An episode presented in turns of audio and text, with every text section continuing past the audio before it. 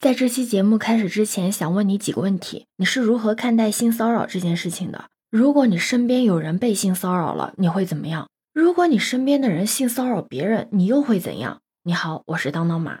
其实最近一直都有在默默的跟进史航性骚扰事件。如果你不知道史航是谁，那我跟你简单的介绍一下他。他的微博名字呢叫鹦鹉史航，他也算是国内知名的编剧吧。铁齿铜牙纪晓岚，你应该看过吧？他就曾经参与过这部剧的影视剧创作。虽然说实际上呢是第六顺位，但是呢并不影响史航的名气得到了提升。在他坐稳了文化圈编剧人的身份之后呢，他就会时不时的针对一些热门事件发表自己的看法。其中比较出名的一次呢，就是怼郭敬明的《小时代》。当时《小时代》很火嘛，所以有很多人围过来骂史航。他呢也不嫌麻烦，就你来我往的吵着吵着，就占据了热搜嘛。当时他获得了一大波的流量，还得到了很多不喜欢《小时代》人的支持。在之后呢，他还为房思琪的《初恋乐园》这部校园性侵题材的小说写过推荐语。他当时用了一句“走过危机四伏的成长，我们每个人都是青春的幸存者”，笼络住了很多人的人心。结果讽刺的是，在四月二十八号的时候，豆瓣用户发了一篇投稿，一名自称小黄的女孩指控史航在二零一九年对自己进行了性骚扰。投稿人曾经是史航的粉丝，在线下活动期间主动加了对方的联系方式。史航在联系他的时候呢，会时不时说一些“傻瓜”之类的词汇，还在未经本人允许的情况下偷偷的亲投稿人的耳朵。亲耳朵这件事情真的蛮瘆人的。短短的几天的时间里面，有二十几名女性出来揭发史航的性骚扰行为，基本上呢，他们都提到了亲耳朵这个情节。从姑娘们的语言中来看，史航的行为是非常的大胆，甚至是在准备工作的时候都敢进行一些。微博网友李索罗呢也出来曝光十多年前拼车被史航骚扰到的事情，而且他也有提到这种事情呢，除非是提前录视频，不然真的很难取证。随着越来越多姑娘开始为自己发声，以及一些合作单位对史航的解约，史航终于出来回应了。但他的回应的意思呢，是自己和这些所谓的爆料人啊，都有过不同程度的交往，有些呢还是前任的关系。为了证明自己的清白呢，他还发了几条聊天记录。说实话，我看了那些聊天记录。乍一看吧，好像是男女双方有来有往，但你仔细的看，你就会发现，所有跟性有关的话题，基本上都是史航抛出来的。从女性视角上来看，这种记录真的是挺不适的。如果你感兴趣的话，你可以自己在微博上搜一搜。我有点不太想读里面的文字。而在所有的爆料里面，引起最多关注的人是小莫。他在史航回应之后呢，发了一篇万字长文回击。不是有很多网友会说，为什么明明知道是性骚扰，却不及时的制止吗？小莫的文章里面就有这么的一段话，他说：“我打遥远的小城市来，充满着人格上的土气、保守与弱小。我尽量让自己看上去像是他们的同类，以此来获取一份入场资格。”小莫在文中有谈到过这样一个观点：性骚扰自始至终都不是性欲的问题，而是权力的问题。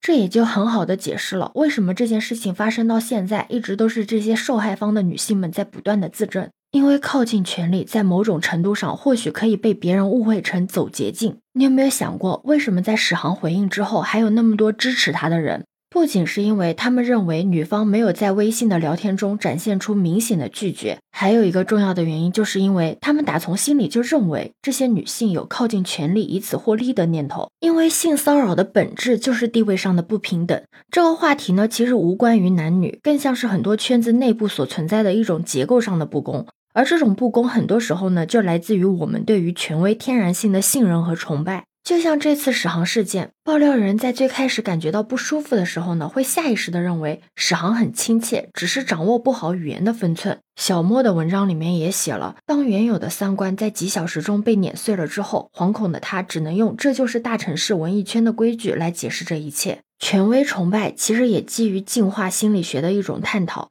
我们的祖先曾经在与同类长期战争中取胜，所以人类对竞争赢家抱有天然崇拜。而史航基于文化圈来说，其实也是作为某种权威存在的。性骚扰呢，就是利用这种地位上的不平等，弱势的一方本来就在心理上对强势的一方有先天的好感，在交往的过程中也就更容易被拿捏。这也就是为什么一开始的时候很多人都意识不到这个问题。而且你要知道，在地位不等的前提下，弱势方出于任何目的主动靠近，都有可能会被解读为动机不纯。而弱势方的不断自证，不只是为了揭发他人的恶性，更是对靠近权力中心以此获利理论的一种回击。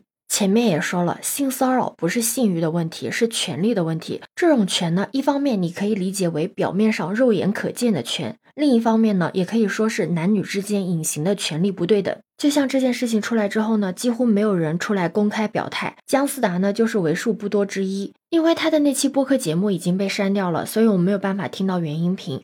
但他后来不是致歉了吗？我看了他的文字，我觉得他应该是没有支持性骚扰的。他更像是知道一个对自己很好的朋友，然后做了坏事之后的纠结与矛盾。我可以理解每个人都有私心，但是性骚扰是一件很严肃的事情，尤其是他还说了一句“保留成年人说骚话的权利”，这句话真的是让我变成地铁老爷爷看手机脸。给男性说骚话的权利，不就是给他们肆无忌惮越界的权利？我相信，基本上每一个女生都有过被讲过骚话的经历吧。只有一部分的男性会觉得这种所谓的调情不是性骚扰，更像是一种赞美与褒奖吧。而女性的不断自证，就是在告诉大家，这种对待方式只会让我们感觉到很恶心。一个黄色笑话看起来好像没什么了不起的，却是一种试探性的行为。网上把这总结为是服从性测试，就是一旦有女性表达不满了，就把她踢出自己的圈子。但事实是，很多女性呢都不会选择反抗，而是会想尽一切办法，在如何不得罪对方的情况下混过这个话题。但是，一旦语言的挑逗被接受了，那么肢体的接触大概率也会随之而来。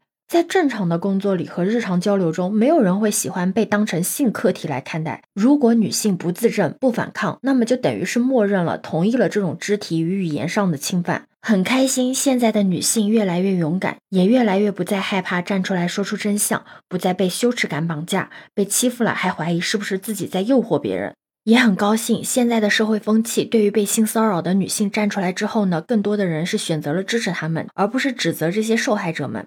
我想说，女人闷不吭声的年代已经过去了。如果掌握不好调情和性骚扰的区别，那么就请压抑住自己的欲望，毕竟这样做会付出代价的。轻则身败名裂、被开除、被解除合作关系；重则拘留、坐牢、判刑。对此，你有什么看法呢？可以把你的想法留在评论区哦。如果你喜欢我的话，也可以在我们常用的绿色软件搜索“当当马六幺六”，就可以找到我哦。欢迎你的订阅、点赞、收藏、关注。这里是走马，我是当当马，拜拜。